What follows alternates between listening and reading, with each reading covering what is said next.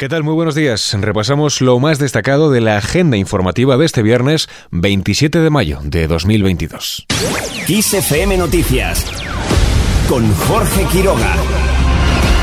Alberto Núñez Feijóo reúne hoy a sus diputados, senadores y eurodiputados. Tras su desembarco en el Senado y ya con escaño en la Cámara Alta, el líder del PP se reúne con su equipo para marcar las líneas maestras de su tarea de oposición al gobierno de Pedro Sánchez con la vista puesta en el próximo calendario electoral. El líder del PP se desmarcó ayer de cualquier pacto con Pedro Sánchez ya que considera que el presidente del gobierno prefiere reconstruir sus alianzas con el independentismo antes que llegar a acuerdos con su partido. Todo ello en base a la comparecencia que realizó Sánchez sobre el espionaje político y que Feijó calificó de decepcionante. El objetivo era intentar reconstruir sus alianzas con los independentistas e intentar pedirle disculpas a los independentistas de por qué el CNI había interceptado sus comunicaciones siguiendo las instrucciones del propio presidente del gobierno.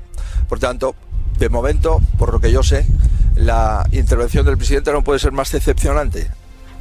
No se puede vivir de rodillas todos los días.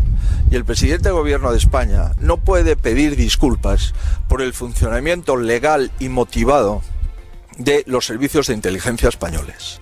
Feijó afirmó que había escuchado las explicaciones de Sánchez a través de la radio y que la primera parte parecía un diputado de la oposición que estaba haciendo el discurso de una, dijo, moción de censura contra el gobierno de hace cuatro años.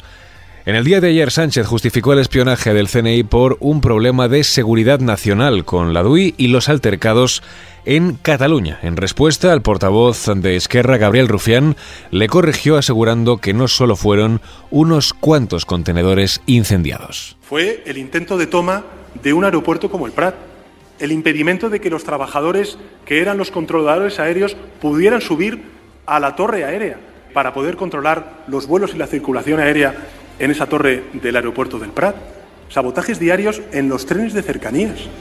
Por tanto, yo creo que hay, en términos objetivos, si miramos hacia atrás, un evidente problema de seguridad nacional que teníamos en el año 2019.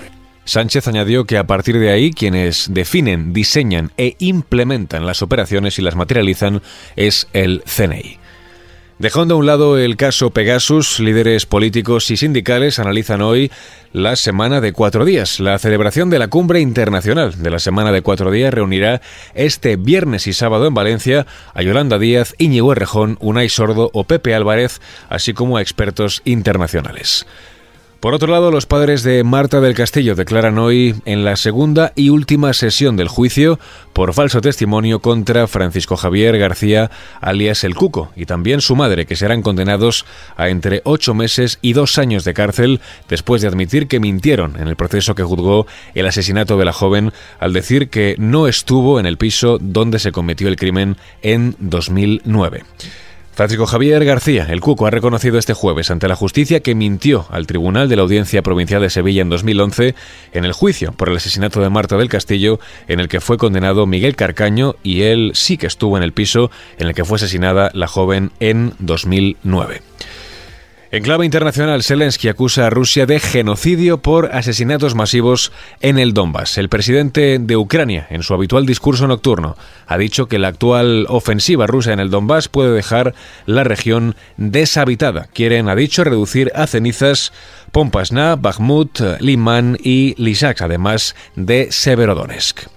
A ello suma que este jueves los militares invasores, los rusos bombardearon Kharkov nuevamente y que por el momento la lista de muertos incluye a nueve personas y 19 heridos, todos ellos civiles, entre ellos un niño de cinco meses.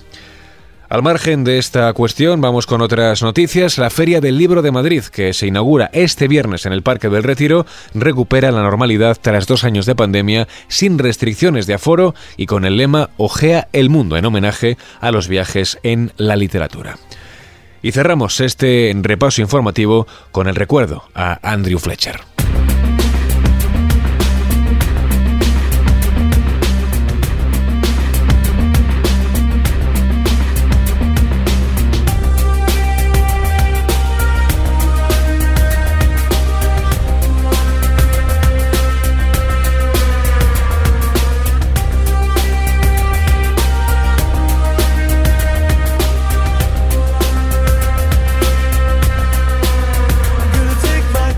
El fundador y teclista de Depeche Mode ha muerto a los 60 años. La formación británica, a través de un comunicado, ha informado sobre el fallecimiento prematuro del artista de Nottingham, Andrew Fletcher. Recordemos, apareció en todos los discos de Depeche Mode hasta la fecha, incluidos Songs of Faith and Devotion en 1993 y Ultra en 1997, que alcanzaron el número uno en la lista de álbumes del Reino Unido. A través de un comunicado, la banda aseguró que Fletcher tenía un verdadero corazón de oro y siempre estaba allí cuando necesitabas apoyo, una conversación animada, una buena carcajada o una cerveza fría. Nuestro corazón está con su familia y pedimos que se les tenga en cuenta y respeten su privacidad en este momento difícil. Con el recuerdo a Fletcher lo dejamos, ya saben, más información como siempre, puntual y en directo en los boletines de XFM.